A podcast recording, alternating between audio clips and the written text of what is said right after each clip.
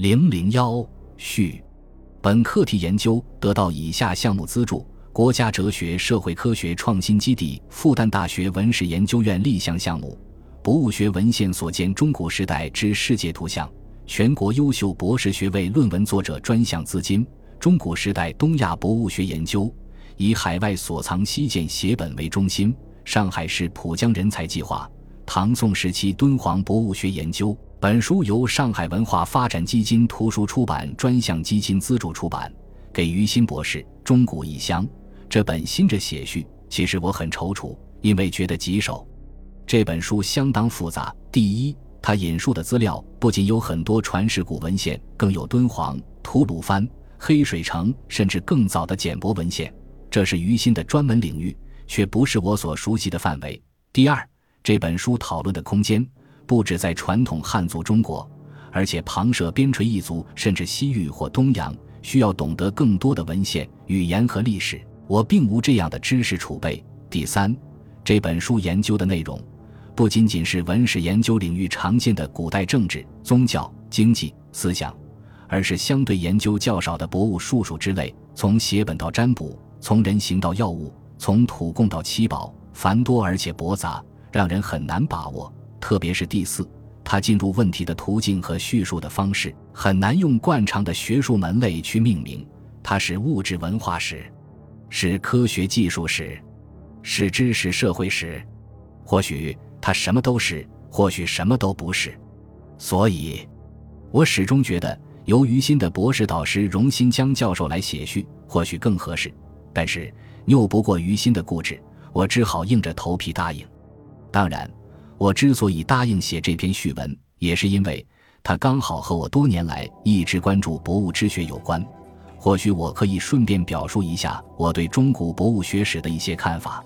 在导论中，于心说，博物之学已为中国学术本源之一端，同为建构古代中国的知识与信仰世界的基底性要素。所以，他希望消弭现代学科之间的界限，重新建立方术博物。宗教社会史、知识社会史中外关系史相融合的研究范式，用一句话说，就是重建中古东亚博物学。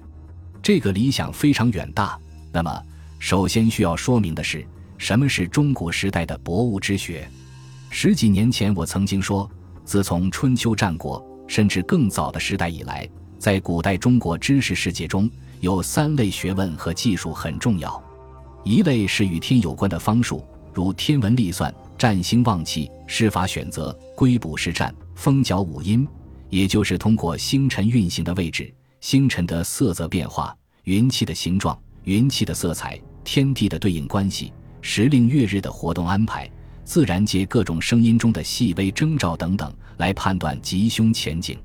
曾侯乙墓棺椁七象的青龙白虎二十八宿图、长沙子弹库楚帛书、各种日书。以及马王堆帛书、五星占，可能就反映了这一类方术的内容。一类是与地有关的方术，如刑法等。这类知识除了地理意味之外，常常兼有本草、博物、志怪，甚至趋吉避凶的意义，仿佛后世的《五岳真形图》《白泽精怪图》一样。古代传说中所谓多识草木鱼虫之名，变方物地形物仪之外，也兼有使鬼神监鬼以避灾祸的意义与共。对大地的描述，《山海经》对世界的想象，以及传说中铸鼎象物的故事，就可以反映这一类技术的意义。还有一类是与人有关的方术，包括占梦、招魂、验合、符石、房中、导引、药物等等。楚辞中的召魂、远游、出土文物中的行气玉佩，战国时代曾侯乙墓中所绘的羽人。庄子中关于古代导引之术的记载，以及近年来考古发现的简帛古医药文献等等，大致反映的就是这些内容。这些在后世先被称作方剂术数，后被当作奇技淫巧，最终被判定为迷信巫术的东西，在当时的历史背景中，却可能是正经的学问，既是知识人的文化，也是文化人的知识。以《左传》为例，宣公三年中说的铸鼎象物。百物而为之备，就是一种让民众懂得趋吉避邪的博物知识；而昭公十七年说的分、治、起、必必书云物，为备故也，也是一种观察天象以知吉凶的博物知识。而昭公二十九年说的“物有其官，官修其方，朝夕祀之，一日失职，则死及之”，更说明博物曾经是一种官方的、神圣的、合法的制度性知识。就是始终强调德和人的孔子，也曾被人视为博学多闻。他能够看破各种物怪，如穿井的汾阳，也能够识别书方异物，如素身之石。近年新资料上博藏楚竹书中的鲁邦大旱也记载，当遭遇大旱的时候，鲁哀公曾向孔子要求祈雨，可见儒者原本是懂得解决水旱之恶的。这样我们才意识到，汉代董仲舒《春秋繁露》有求雨之记载，本是儒家世人之传统兼估计。而司马谈《六家要旨》说：“儒家博而寡要。所谓博，就是儒家以六艺为法。所谓六艺，一是礼、乐、射、御、书、数；一是诗、书、礼、乐、易、春秋。无论哪一种，都是需要很多知识的。只是在道术将为天下列的时代，孔子等儒家学者越来越倾向于社会关怀。”把知识重心往道德伦理政治的方向倾斜而已。马王堆帛书要篇中说：“孔子自己也承认吾与史无同途而书归也。为什么他与史无同途？据孔子解释，吾是赞而不达于术，是世硕而不达于德，而他我后其助补矣，我观其德义而也。”同样在前面提到的鲁邦大汉中。他也不和鲁哀公直接讲虞姬祈祷的事情，而是借机教育国君，说了一番道理。邦大汉，吾乃识诸行与德乎？不过，可以补充说明的是，马王堆帛书中的行德一篇表明，行与德在早期也和天象占士之术相关。正因为如此，庄子《田子方》里面才会说：“儒者贯桓观者之天时，履具具者之地形。”而章太炎《国故论衡》中才会说，古代广义的儒就是术士，不仅知天文、识汉辽，而且知天文战后，还会以礼乐射御书数六艺来教人。至于游文于六经之中，留意于仁义之际，祖述尧舜，宪章文武，宗师仲尼的，那只是其中很小一部分儒家知识人。尽管汉代以后，中国知识人，特别是儒家学者。在思想上渐渐聚焦社会伦理和政治秩序，论述上倾向人文精神和理性主义，使这些具体知识和技术在儒家的解释中渐渐被哲理化。所以，这些有关天地人的知识才在上层文人中渐渐边缘化，并渐渐在中古中国分化出若干支系，或者成为谶纬之学，即将具体的天文地理知识提升，攀附经典中的意义。或者成为注释训诂之学，即将这些草木鸟兽鱼虫之名文本化为经典的附庸；或者产生出博物志这种著作，把这种本来合理的知识渐渐转型为炫博技艺之怪。但是，毕竟博物之学还在世俗社会中顽强的延续，在中古一般知识与信仰世界中，他们仍然是相当重要的学问。上面我说了这么一大堆既往的历史。希望不是多余，因为这可能也是于心这本书中要讨论的那些博物之学的背景历史。更需要强调的历史背景是，中古即从魏晋到隋唐这一段时间，中国知识世界暂时打断了儒家化的大趋势。随着佛教带来域外的新知识，与道教激活本土的旧资源，原本被儒家渐渐定型的知识世界迅速的膨胀。中间一长段时间的南北分治和胡汉交错，以及后来隋唐时代繁荣的中外交流，更使博物之学有了重新生长的空间。也许我们在通常习惯并常见的文献中，并不容易看到这种博物之学花团锦簇的状态，因为这些文献可能经过历史学家的筛子和理性观念的过滤。不过，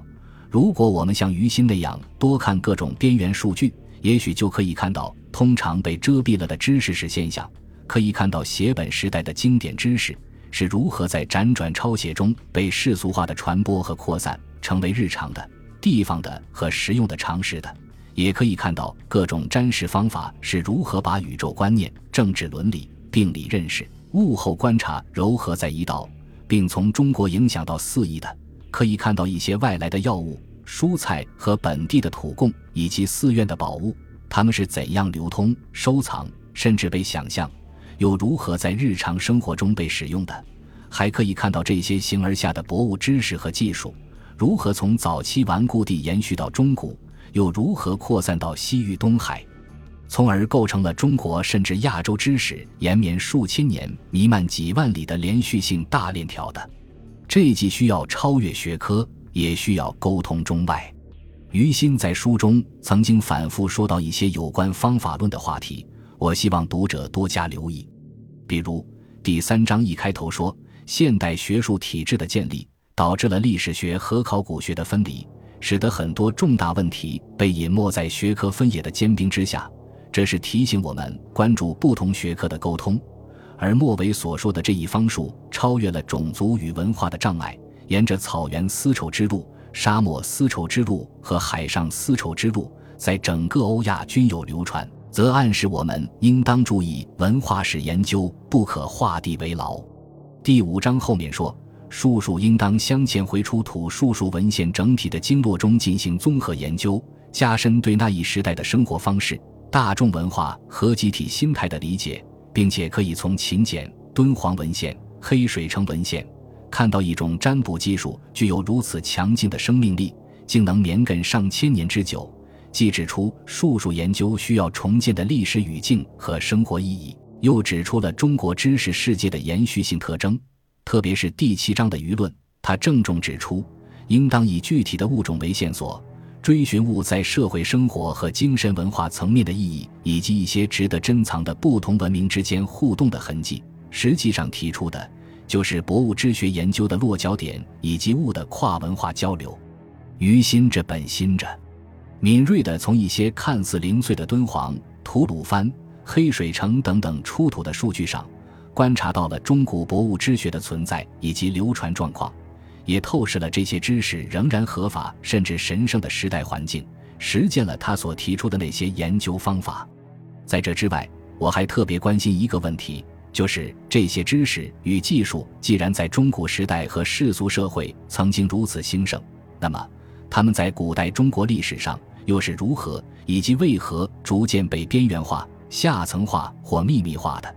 记得大概六七年前，在清华大学高研院一次座谈会上。杨振宁先生曾经让我谈中国思想史和技术史的话题。我本来就很关注博物学，所以当时就拟了一个简略的提纲，想从孔子在古代曾经也被视为博学说起，谈一谈早期中国的博物传统。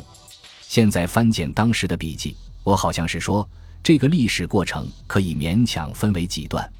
其中第一是儒家对各种物和象的解释。逐渐向德语义的面向发展，这导致了儒家人文经典的诞生与博物传统的被压抑。第二是博物知识在汉代渐渐进入经典解释之学，尤其是导致了汉代的谶纬之风。第三，儒家中重视义理知识对博物传统和具体知识的轻蔑，导致了知识人的分化与两个知识世界的形成。第四是轻视具体知识与技术的玄佛道。对博物之学也相继带来冲击和影响，更使得这种博物传统日益边缘化。梁书《朱易传》记载，朱易不仅编制五经，由明礼易，而且涉猎文史，兼通杂艺，甚至博弈书算，皆其所长。这让当时的大学者沈约很感叹，说：“天下唯有文、易、奇、书，轻易时将去。”由此可见。在于心所研究的中古时期，博物之学的传统，一方面在知识人中延续，一方面也成了让人惊叹的凤毛麟角。这也许是一个转折和分化的时代。正是因为知识的正统和主流越来越文本化、道德化和义理化，知识被限制在少数经典的范围，甚至局促在内心的道德体验中，所以人们对各种杂博的知识和技术兴趣渐渐淡化。而此后，科举考试制度将这种知识和技术压抑在另一世界。到宋代理学兴起，在主流知识世界中，更把这种博物传统变成天理的形而下基础。只是天理的附庸，并不具有一个独立领域，只是在医药、风水、赞礼等等特别的知识人中间，他才可能成为专业。因此，博物之学虽然被文化人所艳羡，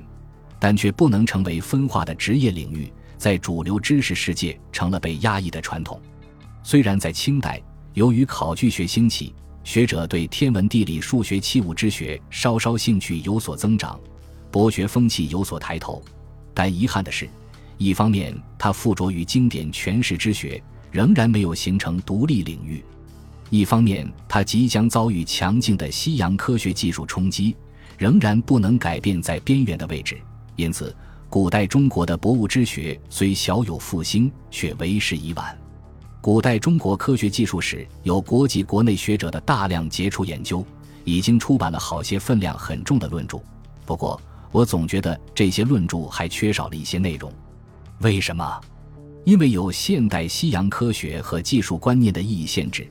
论著似乎很难兼容古代中国博物之学。由于这些古代博物学被放逐在现代学术论著之外，所以。即使是那些幸运的被赦免而仍得以侧身在科学史中的东西，也因为缺乏古代中国整体知识背景的支持，而不能说明在古代中国它为何有合理性。与于心精细的研究相比，我的上述说法只能算是一个相当粗的感想。现在有于心的这本新着在，我很高兴，因为这里也许包含了重新建立中古博物学史的可能性。当然也不必讳言，于心这本书的分析思路可能受到现在西方流行的新文化史，包括疾病史、出版史、生活史的影响，也显然接受了欧美学界关于中国中古有写本时代说法的启迪。但是，这并不意味着这一研究是追随西洋或东洋的风气，因为他的研究建立在古代中国历史和文献的坚实基础上。我们可以看到，在选择问题的时候。因为他有过敦煌吐鲁番之学、宗教史和文献学的训练，所以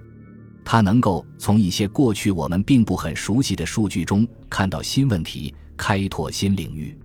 这部新着的几乎每一章都是从一些具体而琐细的文献入手，既做精细的考证校订，又广引各种可资互证的数据，重建当时知识世界的历史语境。这很符合我们理想中小口子进。大口子出的学术研究方法。最后，我要再次说明，这本新着的序言最理想的作者并不是我。或许是因为我对博物之学也有同样兴趣，或许是因为我也是于心的同事，所以于心让我越俎代庖，并催促着我写下这篇小序。二零一零年十月三十日完稿于上海。本集播放完毕，感谢您的收听，喜欢请订阅加关注。主页有更多精彩内容。